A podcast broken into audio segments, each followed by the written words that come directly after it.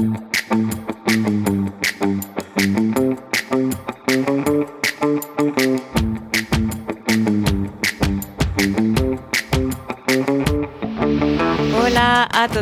Y bienvenidos a esta semana sobre la sostenibilidad en el sector ecuestre. Una semana especial para abordar temas relacionados con la economía, aspectos sociales, medio ambiente y por supuesto el bienestar de los caballos, con la participación de expertos del sector que compartirán sus conocimientos, iniciativas y consejos para asegurar el futuro de nuestro deporte.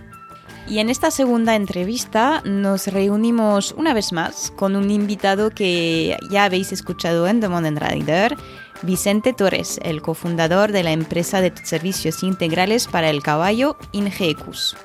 Una de las especialidades de esta empresa es la gestión ecuestre, un aspecto crucial para organizar, planificar y hacer crecer adecuadamente cualquier negocio relacionado con el mundo equino. Porque Tener una visión estratégica, proyecciones financieras y planes de inversión son fundamentales para tomar decisiones acertadas y priorizar los gastos. Esto es especialmente importante para cuidar eficazmente de las instalaciones, del personal, de los clientes y sobre todo de los caballos, que ocupan un lugar central en cualquier actividad ecuestre. Sin embargo, es importante tener en cuenta una realidad muchos profesionales ecuestres carecen de formación empresarial formal. Pues en esta entrevista, Vicente comparte con nosotros su visión y experiencia, así como principios comerciales y de sostenibilidad que respetan las necesidades específicas de las operaciones ecuestres. Vais a descubrir una conversación sumamente interesante que nos ayudará a comprender mejor los desafíos de una economía sostenible con el objetivo de crear estructuras resilientes y viables que beneficien a todos. Como siempre, si os gustan las entrevistas, os invito a seguir el podcast desde la plataforma que estáis utilizando para escucharnos. Os recuerdo que es la forma más eficaz y rápida de apoyar el desarrollo del podcast. Así que si todavía no lo habéis hecho, no dudéis a darle al botón seguir antes de seguir con este, este episodio. ¿Listos? Subid el volumen y poneos cómodos para escuchar esta nueva entrevista apasionante. Muy buenas, eh, buenos días, buenas tardes, Vicente. Eh, bienvenido otra vez en el podcast de, The Modern Rider, que, que, ya te hemos, hemos podido pues, descubrir tu, tu, recorrido en otro episodio, otra entrevista. Pero como tienes un, te especializas en, muchos ámbitos dentro de, tu oficio, de tu trabajo con, los caballos, pues hay una parte que no hemos desarrollado tanto durante tu entrevista y que para esta semana especial sobre la sostenibilidad ecuestre quería pues aprovechar la oportunidad y profundizar este tema de la sostenibilidad económica y que vengas a hablar un poco de tu experiencia como, como gestor, ¿no? Y, y lo demás. Así que nada, gracias y bienvenido otra vez.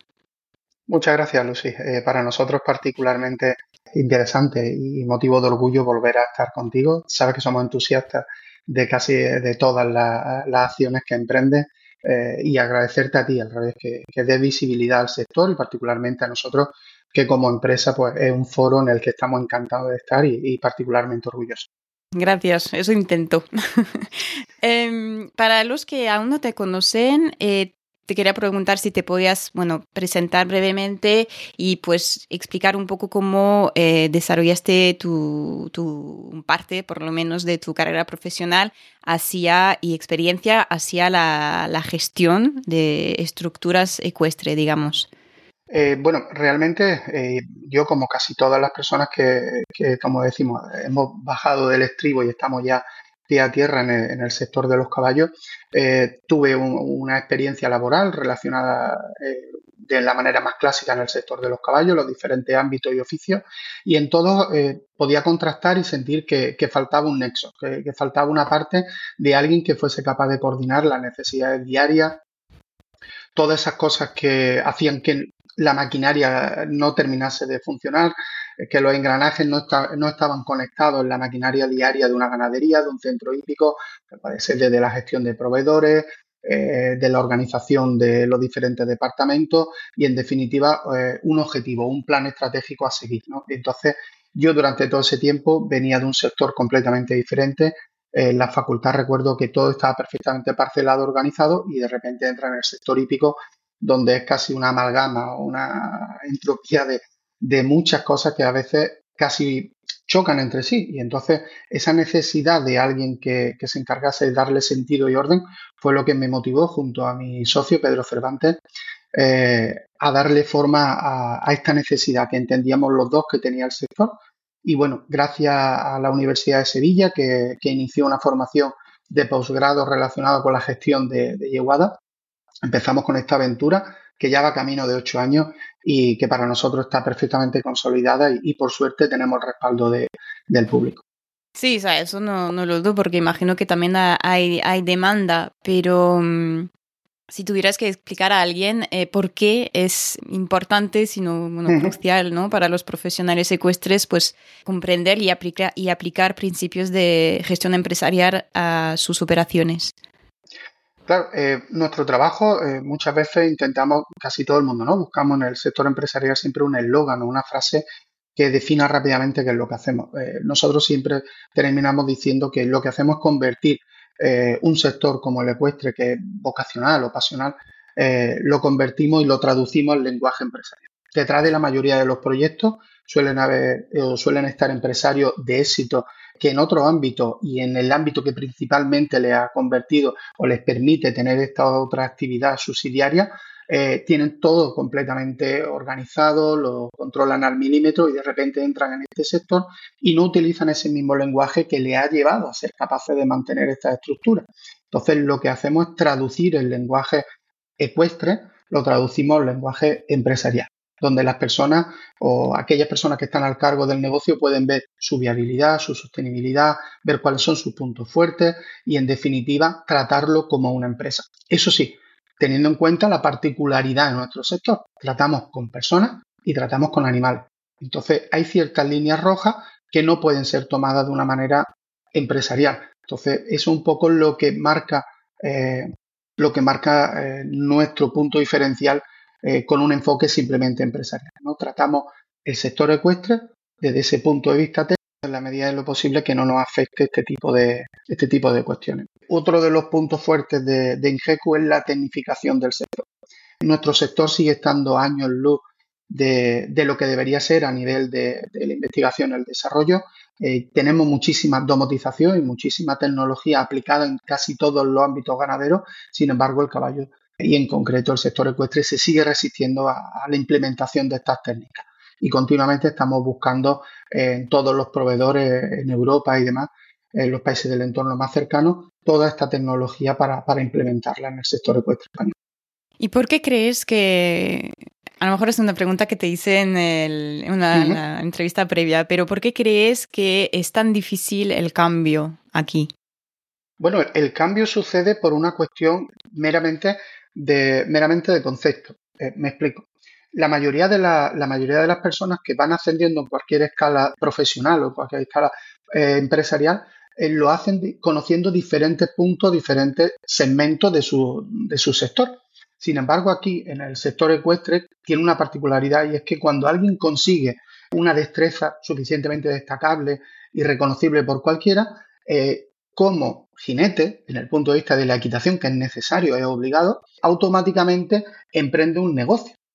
Es algo que sucede en muy pocos sectores. Yo no me imagino a un piloto de Fórmula 1 que después de ganar el Mundial monte una escudería. O, podemos traducirlo a casi cualquiera, ¿no? Un cantante que monte una discográfica al día siguiente de tener un buen éxito eh, como cantante. Pues aquí no ocurre algo que es muy singular. De hecho, siempre hemos escuchado ese testimonio. ¿Cuál es el sueño como jinete? Tener una instalación propia. Lo lógico como jinete es tener una cuadra que, donde yo recibiese todos esos caballos, el material que yo sé gestionar para seguir haciendo mi trabajo.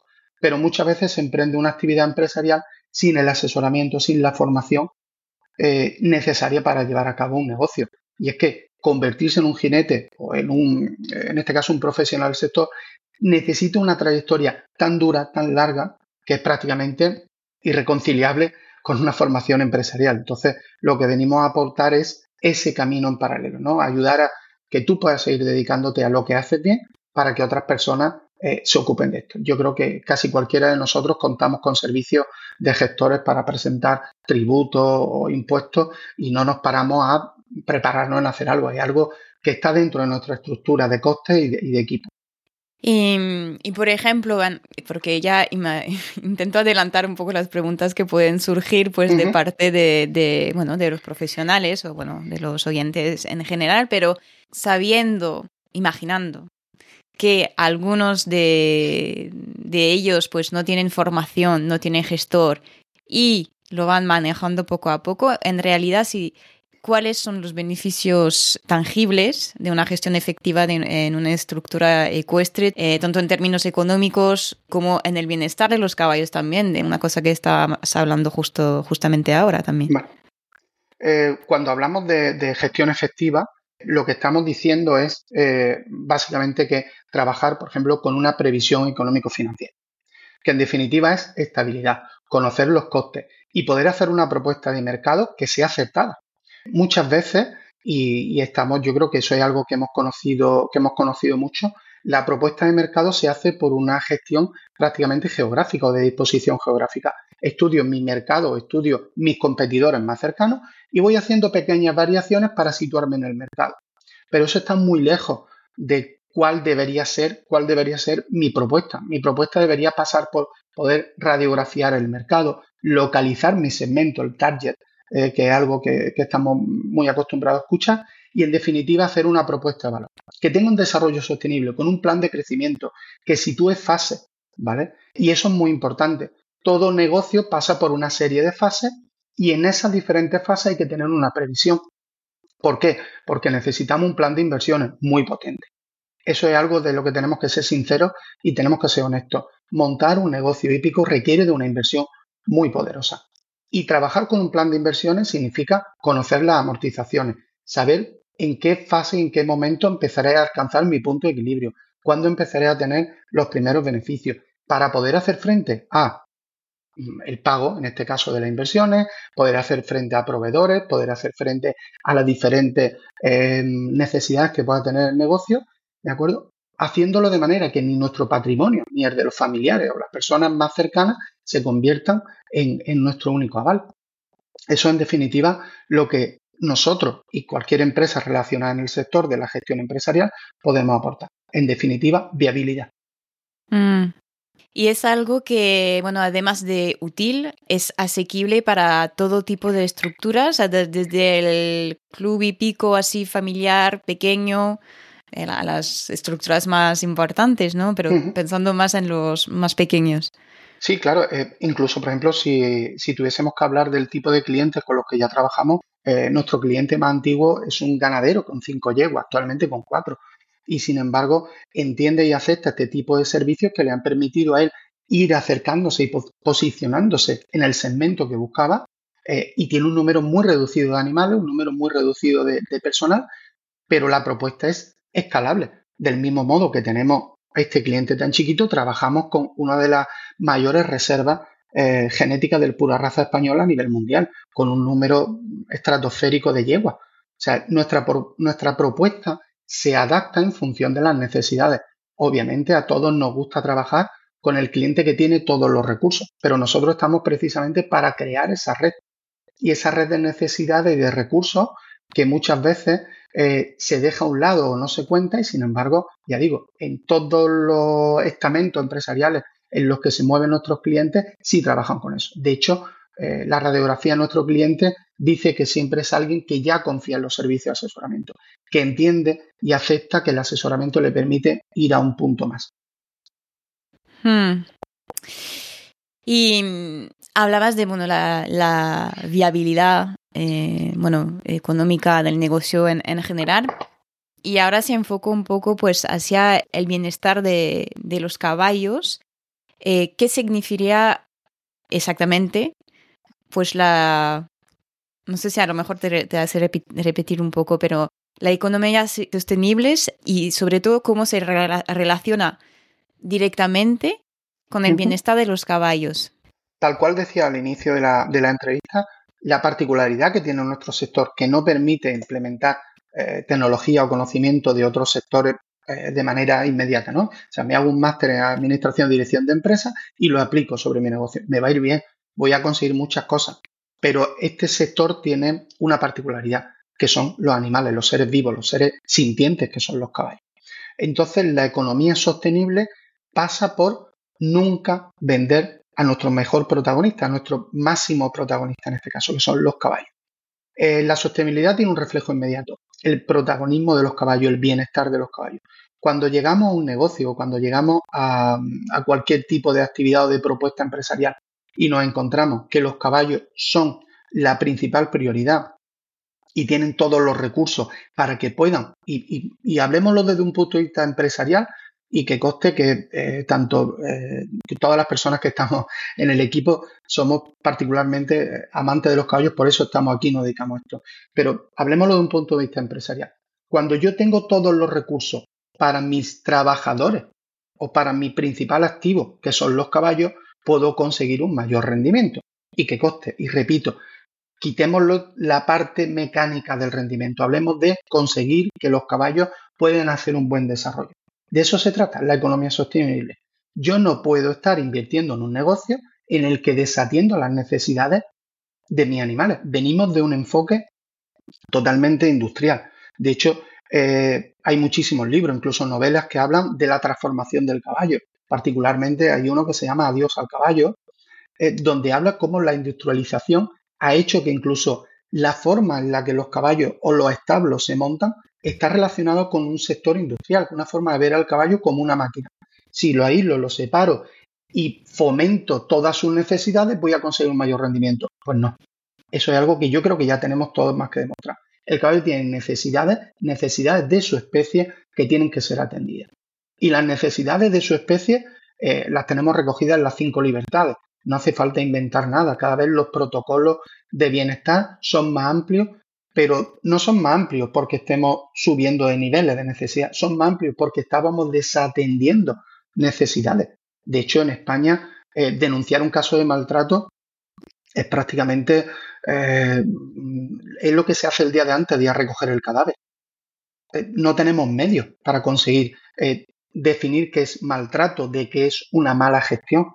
¿vale? Y hay el espectro tan cambiantes, hay tantas cosas, tantos matices de qué significa cuidar a un animal, cuidar del caballo, que ahí es donde entra lo que decimos de la economía sostenible. Que el negocio sea sostenible, pero que nunca, bajo ningún concepto, nuestro aval financiero sea los recursos que necesitan nuestros caballos. Cuando vamos a un negocio y los recortes siempre son hacia los caballos, estamos ante un negocio que quizá no lo sepa, pero ya ha cerrado.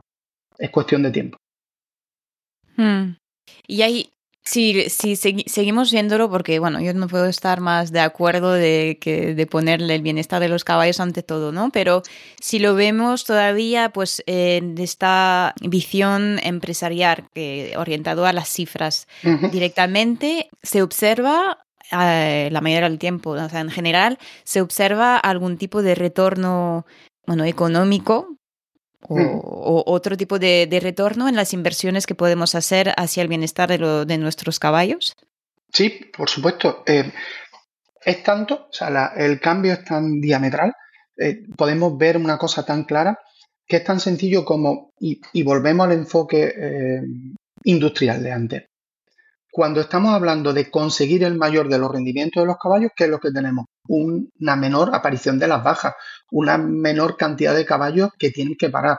Eh, necesitamos una reposición más baja, porque para mantener un número de animales, por ejemplo, que participan en una hípica, necesitamos una reposición para el descanso de los que están en activo. Pues si conseguimos una mejor calidad de vida de estos caballos, vamos a conseguir una vida útil más larga, vamos a conseguir una menor aparición de las lesiones eh, y cuando hablamos de lesiones, no solo de las físicas, sino de las, llamémoslo así, utilicemos la palabra conductual o cognitiva, de estos caballos que entran eh, en barrena porque ya no pueden más, porque han llegado a un límite. De hecho, siempre el premio del caballo bueno es más trabajo. Pues aquí justamente lo que vamos a conseguir es que cuando creamos unas condiciones de bienestar, vamos a conseguir una mejor, un mejor rendimiento Lo hemos visto en casi todos los libros de economía, casi todas las historias de éxito.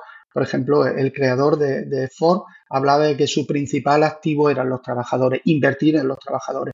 Pues nosotros tenemos que ver a los caballos como nuestros trabajadores y hay que cuidarlos. Invertir en capital humano, en este caso capital animal, tiene un retorno inmediato. Vamos a conseguir un mejor rendimiento. Pero no solo cuantitativamente, sino a nivel cualitativo. Un caballo que esté en buenas condiciones, además de en la apariencia, que es algo obvio, va a permitir un mayor o mejor desarrollo de los monitores dando clases. Vamos a conseguir que la gente disfrute y que nuestro público disfrute más de lo que estamos haciendo. En general, el clima de un sitio donde se cuida de los caballos es muchísimo mm, más reconfortante. Y además, te digo, el, el espectro de servicios que podemos ofrecer cuando hablamos de bienestar en una hípica es infinitamente mayor. Yo recuerdo que en una conversación te decía que una de las cosas que quitamos automáticamente en uno de los centros que gestionamos fue lo que nosotros llamamos el spinning a caballo, que es vengo, me monto en mi caballo que está ya preparado, ni siquiera sé eh, de dónde viene y automáticamente empiezo a trotar, galopar, a quemar, a, a soltar adrenalina. Pues eso tiene un recorrido infinitamente más corto que la relación con el caballo, aprender, conocerlo, la comunicación, saber y conocer su lenguaje eh, o, ese reconocimiento de, la, eh, de, las expresiones de malestar o, de incomodidad. Entonces, cuando abrimos el espectro del bienestar, entramos en un paradigma completamente diferente. Sí, y además es lo bonito de la equitación, ¿no? De, poder tener este, este momento con, los caballos, que es que lo que no tenemos con otro tipo, ningún tipo de, deporte.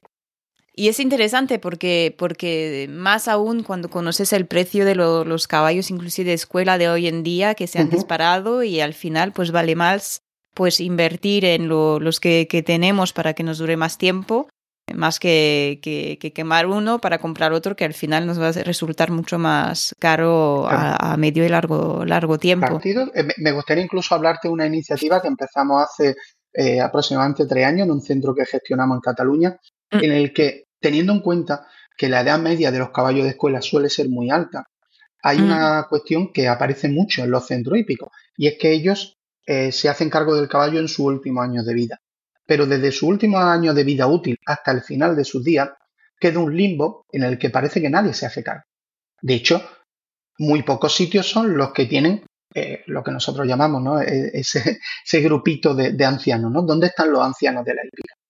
Pues hace unos años empezamos una iniciativa eh, en la gestión de este centro hípico, donde dentro de los costes eh, estructurales o dentro de los costes mínimos que tenemos que afrontar en los servicios que damos, incluimos una pequeña cantidad, igual que nosotros tenemos una cantidad destinada al día de mañana poder tener una paga mínima que soporte nuestro año una vez que dejamos de cotizar, la jubilación, pues con estos caballos lo que hicimos fue hacer una estimación, un plan de crecimiento. Si nuestra media de edad tiene, eh, tiene, estamos aproximadamente en estos años y sabemos que el final de su vida útil puede estar en torno a esta edad, incluso si no lo está, estamos dispuestos a retirarlo, sabemos que vamos a generar este número de ancianos, este número de caballos que necesitan cuidado.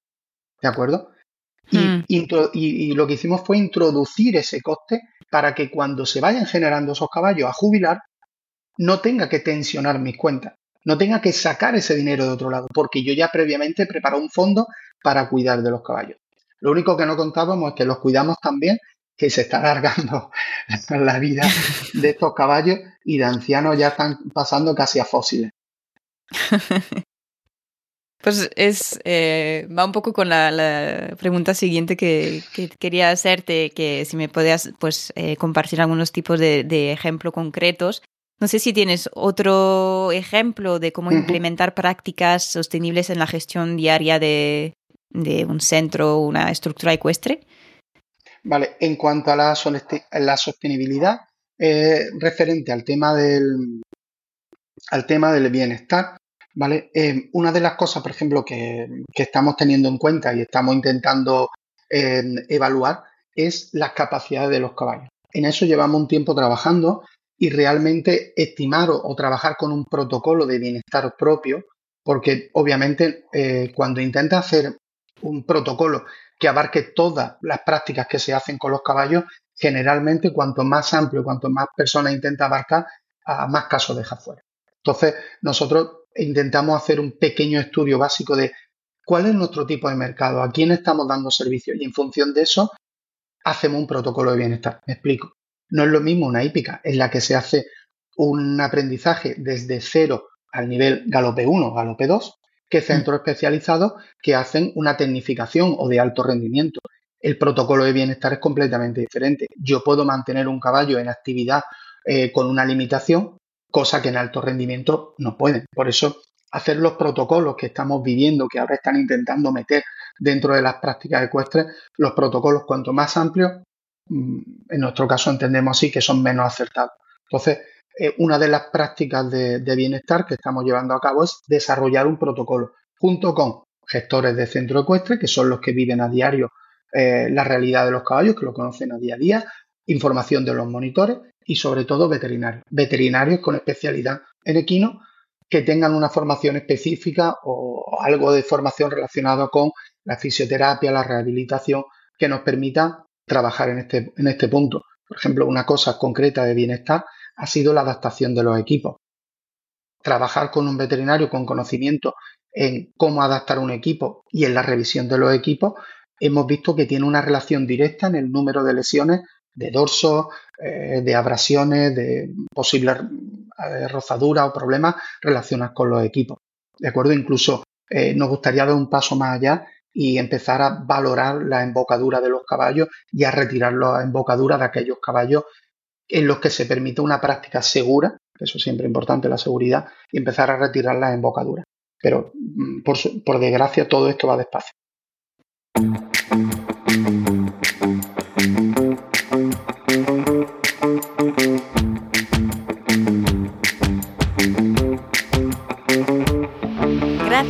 Por uniros a nosotros en esta primera parte de esta entrevista de la Semana Especial de Sostenibilidad en el sector ecuestre. Espero que hayáis disfrutado mucho de esta conversación y que hayáis adquirido nuevos conocimientos y perspectivas. Ahora, si os habéis sentido inspirados y que queréis seguir escuchando a la segunda parte de esta charla, he preparado una oferta especial para vosotros podéis acceder al paquete completo conteniendo las cinco entrevistas de la semana en su totalidad que podréis descargar tanto en formato de audio como en video. Y eso es una novedad. Además, incluyo un resumen detallado de cada entrevista para que podáis repasar fácilmente los puntos clave. Para obtener este paquete exclusivo y disfrutar de todo el contenido, Simplemente seguid el enlace que encontraréis en las notas del episodio. Es una muy buena oportunidad de seguir explorando los temas abordados y profundizar en las ideas compartidas por nuestros expertos. Y sinceramente puedo aseguraros que cada una de estas conversaciones ha sido de las más interesantes y reveladoras que he tenido sobre este tema de importancia global. Por lo tanto, os invito a no esperar más y solicitar ya el paquete completo de esta semana dedicada al futuro de la equitación. Encontraréis toda la info en la descripción. Gracias otra vez por vuestro interés y apoyo a The Man Rider. Hasta pronto.